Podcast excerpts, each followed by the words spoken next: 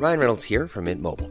With the price of just about everything going up during inflation, we thought we'd bring our prices down. So to help us, we brought in a reverse auctioneer, which is apparently a thing. Mint Mobile unlimited premium wireless. Ready to get 30, 30, bit to get 30, bit to get 20, 20, 20, bit to get 20, 20, bit to get 15, 15, 15, 15 just 15 bucks a month. So, Give it a try at mintmobile.com slash switch.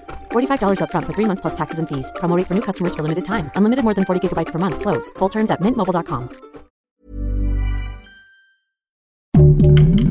Heraldo Podcast, un lugar para tus oídos. ¿Sabes cuántos mexicanos ganan menos de 8 mil pesos al mes? Te lo contamos. Esto es Primera Plana de El Heraldo de México.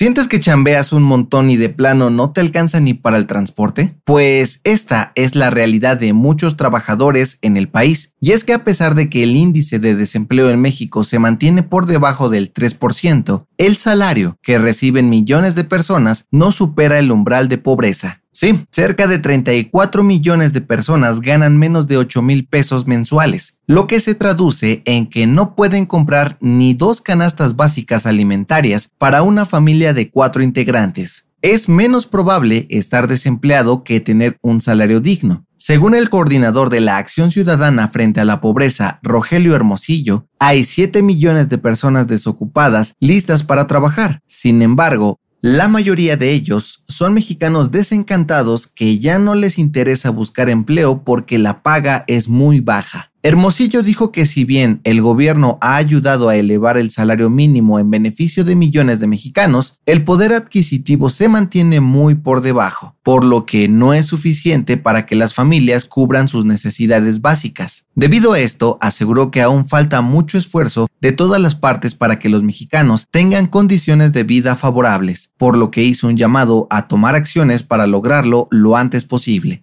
¿Crees que se pueda lograr algún día? Gracias por escucharnos. Si te gusta Primera Plana y quieres seguir bien informado, síguenos en Spotify para no perderte de las noticias más importantes y escríbenos en los comentarios qué te parece este episodio.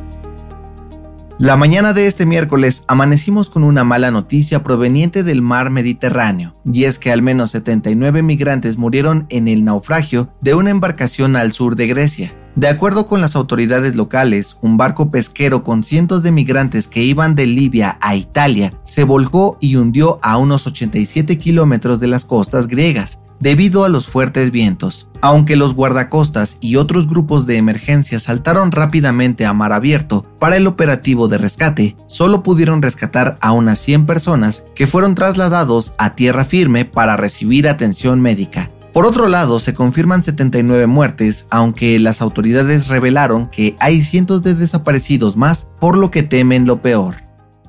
En otras noticias, los madrugó a todos. Este miércoles, Marcelo Ebrard se registró como coordinador de los comités de defensa de la Cuarta Transformación, es decir, como aspirante a candidato presidencial por Morena. El ex canciller aseguró que lidera las encuestas para convertirse en el abanderado del partido Guinda en el 2024. En noticias internacionales, el gobierno de Alemania declaró a Rusia como la mayor amenaza para la paz y seguridad para los países de la OTAN y la Unión Europea. Aunque aseguraron que no buscan una guerra con Vladimir Putin, dijeron estar dispuestos a defender la soberanía y libertad de todos los aliados ante un posible conflicto. Y en los espectáculos, nueva canción de The Beatles. Paul McCartney reveló que lanzará una canción inédita del cuarteto de Liverpool luego de recuperar la voz del difunto John Lennon mediante la inteligencia artificial. El tema se llama Now and Then y será estrenada este mismo año.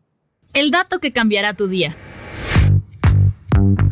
Con el calor y humedad que se ha sentido los últimos días, los mosquitos están más presentes que nunca. Tanto así que seguro ya te picó alguno. Pero ¿sabes por qué lo hacen? Antes de todo, debes saber que solo los mosquitos hembra pican y lo hacen porque los químicos de nuestra sangre les sirve para producir sus huevos y tienen hasta sus víctimas favoritas para hacerlo. Según la Universidad de Tokio, los mosquitos se sienten atraídos especialmente por mujeres porque su piel es más delgada y fácil de picar, pero también buscan a personas que respiran más veces por minuto, sudan mucho o los que toman más cerveza, pues producen más dióxido de carbono. Además, prefieren la sangre tipo O e ignoran las letras A y B.